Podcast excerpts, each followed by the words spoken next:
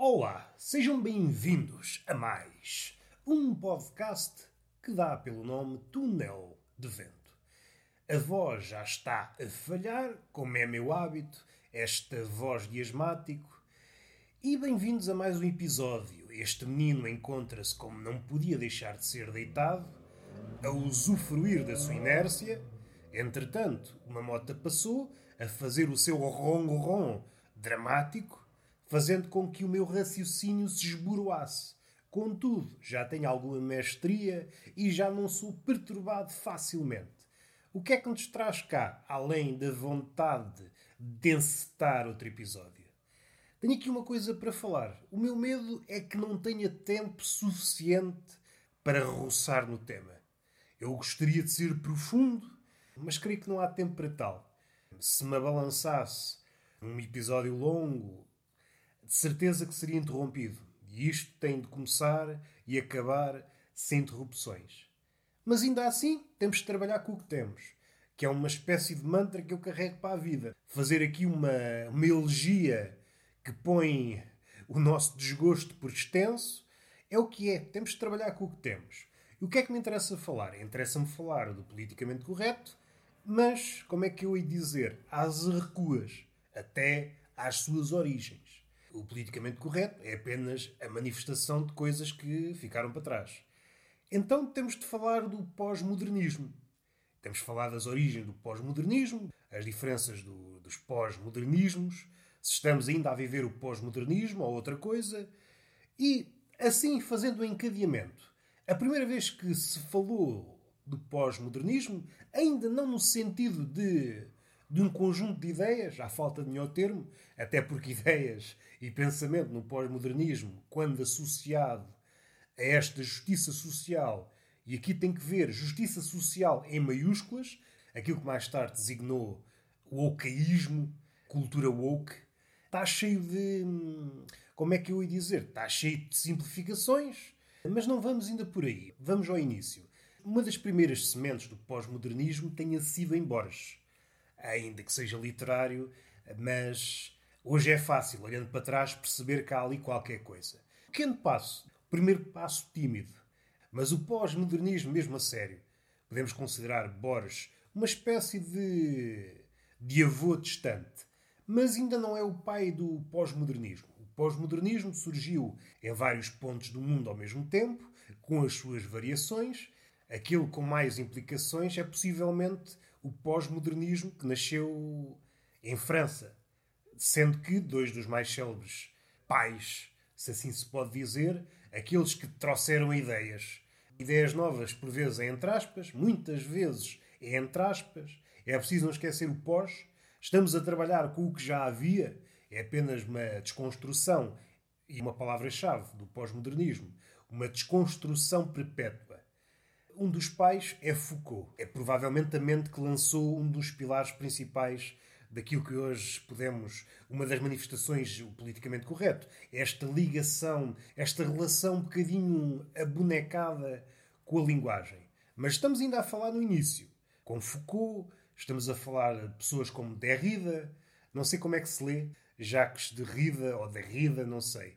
Este senhor foi provavelmente aquele que mais ênfase pôs nas neuroses da linguagem.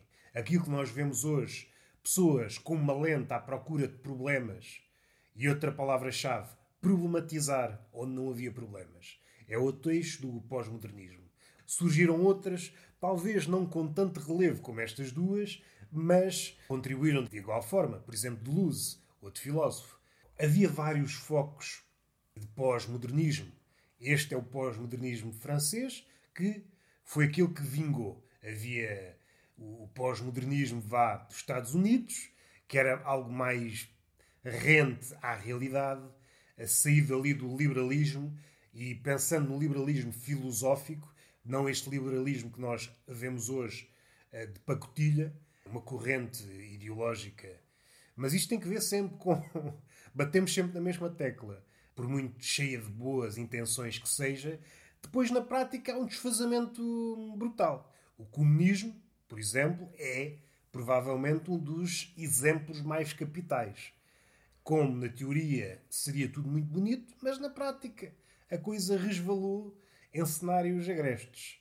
Mas não é para o comunismo que nós vamos, que, segundo Zizek, é uma espécie de cristianismo aperfeiçoado, ou uma segunda vaga de cristianismo.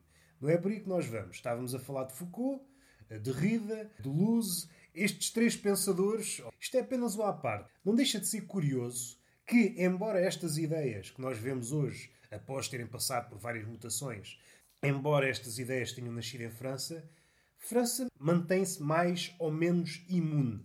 Imune dentro das possibilidades, dado que o mundo, isto é uma espécie de aura que empestou o mundo. Hoje é uma espécie, não é de capitalismo, mas capitalismo no sentido em que já não conseguimos pensar fora do capitalismo. E nós hoje já não conseguimos pensar, a maioria já não consegue pensar fora das ideias pós-modernistas. O que é que eu queria dizer mais? Não deixa de ser curioso que França, os franceses, não é que estejam aliados, mas é como não estivessem no, nos epicentros. Os epicentros são possivelmente Estados Unidos, Inglaterra, Brasil, um pouco por todo o mundo, mas esses três exemplos em especial, sobretudo Estados Unidos e Inglaterra.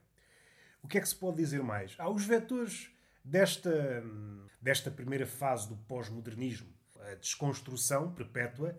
Não há nenhuma vontade sequer de construir, o que também revela alguma coisa. Não vou dizer o quê, mas uma ideia que tenta abarcar o mundo, uma ideologia, vá, à falta de melhor, uma filosofia que rejeita a construção, parece-me venenosa sempre parece-me venenosa.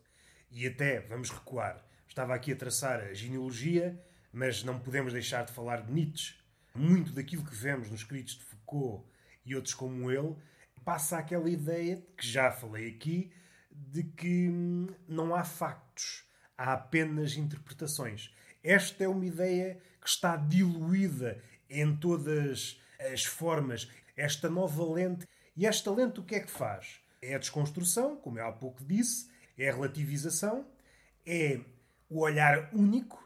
Se pensarmos nas várias formas de olhar, o olhar privilegiado é o olhar de dentro, o olhar de fora é desdenhado, repudiado, linchado, o que faz com que certas pessoas, resultando da sua condição, tenham sempre o olhar único sobre a situação.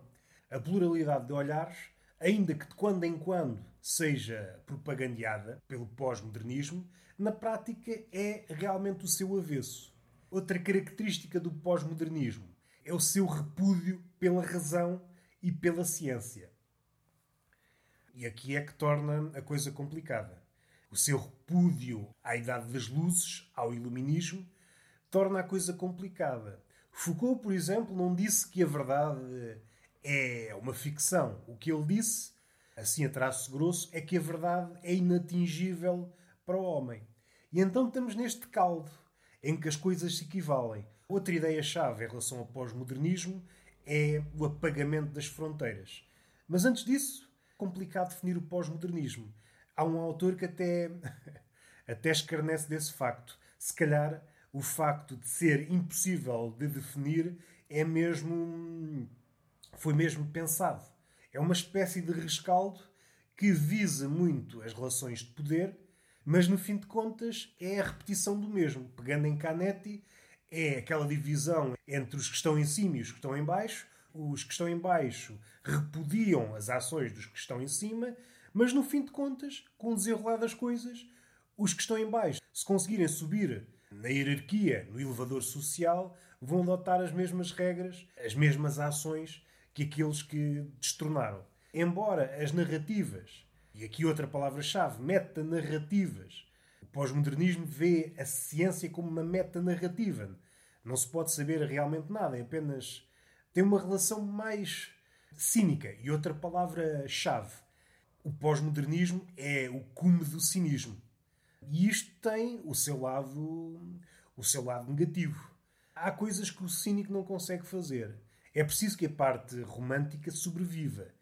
Há alguém que é inteiramente cínico, mais uma vez, parece que é engraçado, mas as ideias estão encadeadas. O cínico dificilmente constrói.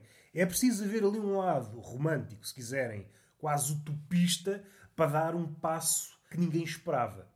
As repercussões, quer no mundo da arte, quer em todas as esferas. Andamos aí a patinar no mesmo. E eu já falei, não sei se foi neste podcast, se no Roberto Gamito, já tentei andar aqui à volta destas ideias, as ideias do cínico, do romântico, do utopista. Mas seja como for, o olhar único é sempre venenoso. É sempre venenoso em todas as áreas. Seja para uma conversa dita do cotidiano, seja para a arte, seja para a literatura. No fim de contas, ainda que repudiem esta ideia, o pós-modernismo é uma espécie de religião, porque não permite o diálogo. O diálogo só pode existir nos moldes que eles entendem. Mas voltando ao apagamento das fronteiras. Cada dicotomia, cada uma dessas foi dinamitada por um pensador. Ou foi Foucault, ou foi Derrida, ou foi Deleuze, Guattari. Cada um empreendeu uma destruição. Então já não há diferença entre géneros, já não há diferença entre doente e saúde, ciência e magia. As hierarquias que construímos até aqui, que nos levou até aqui, foram dinamitadas. Estão todas no mesmo plano. É algo fluido. Para usar um termo caro a Bauman, por exemplo, uma fotografia só existe por causa do contraste. E o contraste hoje em dia é mal visto. Usando a expressão do filósofo coreano, estamos no império do mesmo. Esta é outra ideia. O apagamento das fronteiras.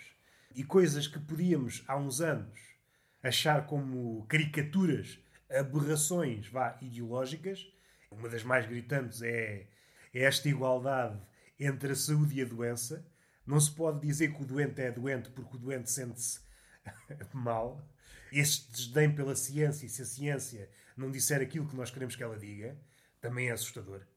É jogar ao lixo tudo o que o ser humano construiu. Isto aqui ainda estamos a falar numa espécie de pós-modernismo, vá, teórico. Para dar aqui uma, uma janela temporal, 1960-1970, estas ideias ganharam força nessa altura depois foram maturando. Houve uma transição que podemos chamar pós-modernismo, vá, teórico, para um pós-modernismo aplicado. E na década de 90 começam a surgir novas, novas fações. É que podemos. Há quem diga que o pós-modernismo está morto, há quem chame o pós-pós-modernismo. E daí que estas manifestações novas, o politicamente correto, é uma espécie de degenerescência de todas essas ideias que estão para trás esta relação pueril com as palavras, os interditos, o isto não se pode dizer, uma espécie de religião mutável que engole os hereges e os sacerdotes. É um monstro incontrolável. Um pouco, fazendo outra vez a ligação, um pouco como o capitalismo no seu estado selvagem. E voltamos àquele mito do rei que cortou a árvore da deusa e a deusa, como punição, lançou a maldição da fome da fome perpétua. Então o rei começou a comer tudo. Primeiro alimentos, depois cidades, pessoas, e às tantas, quando já não havia mais nada, comeu-se a ele próprio. Este pode ser o fim de tudo.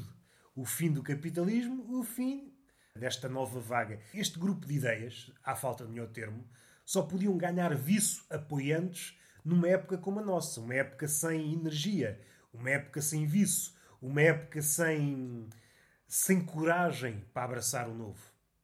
No fundo, no fundo, é uma forma de hum, desculpa sofisticada.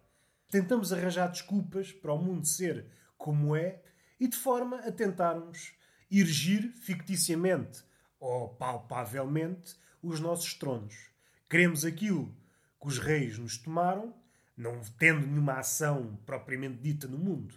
Entregamos estes jogos de linguagem, que nasceram muito por força de Foucault, e não avançamos. Foucault, Wittgenstein, mas Wittgenstein não nesse sentido. Wittgenstein foi fagocitado para dar corpo a estas ideias. E estamos aqui agora nas, como é que eu ia dizer, no, no fim, um pós-modernismo de terceira ou quarta geração, em que hum, o pensamento até é mal visto.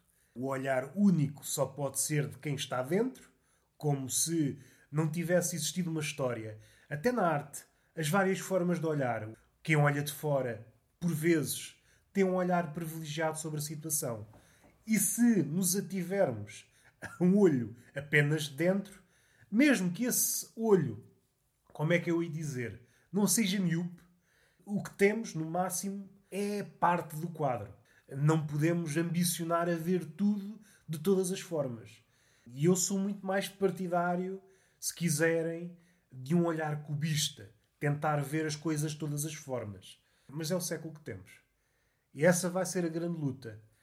Se há apenas um olhar, este ceticismo venenoso, para onde é que este ceticismo nos leva? Já vemos resultados. No campo das artes, é uma arte coxa, sem. acha que o voo é subjetivo, tenta tapar com pó os génios de forma a parecerem maiores. No fim de contas, se analisarmos o pós-modernismo e as suas várias gerações, esta geração woke, este grupo de ideias, o politicamente correto, a postura consumista, esta maneira acriançada de ver o mundo, é apenas, se vista pela ótica da psicanálise, é apenas um Édipo que não conseguiu matar o seu pai. O laio é de tal maneira forte que andamos aqui aprisionados. E então criámos aqui uma narrativa de forma a dizer: não, pai não existe, o pai não existe. Não há aquela, hum, aquela ambição de tentar superar o mestre pela via mais correta. Tentar superar o mestre pela via da retidão. Neste caso, pela via do ofício. Se o mestre era escritor, então vamos ultrapassar o mestre pela via da escrita. Não é com desculpas, botes expiatórios, narrativas de tentar degolar o mestre. Essa guerrilha de velhacos é sempre um quadro de estagnação. Parece-me sinónimo de estagnação. Ficou muita coisa para dizer. Queria dar este lamiré. Esta coisa de, do pós-modernismo, de onde é que nasceu, algumas das figuras de proa, esta passagem do pós-modernismo teórico para o pós-modernismo aplicado e para esta nova geração as ideias woke, politicamente correto, ver onde é que isto começou, onde é que está a descambar, o resultado, os principais vetores, a desconstrução, não se constrói nada, o apagamento das, das fronteiras e outras ideias contra as quais pensadores como Humberto Eco e outros grandes vultos de literatura combateram. Mas parece que esta, este pessoal estava à espera dos grandes vultos morrerem para ganharem coragem. Não, não vou falar contra o pai, porque o pai é forte demais. O pai morreu. Ok, já podemos falar. O resto são medricas como nós. E como estamos no império do ruído, em que o som, a música, seja o que for, equivalem-se, o que importa é o número. É engraçado como é que chegamos aqui. A se há razão, a se há as luzes, como tudo é igual. Como é que saímos aqui deste império do mesmo? E está feito o episódio. Beijinho na boca e palmada pedagógica numa das nádegas. Até à próxima.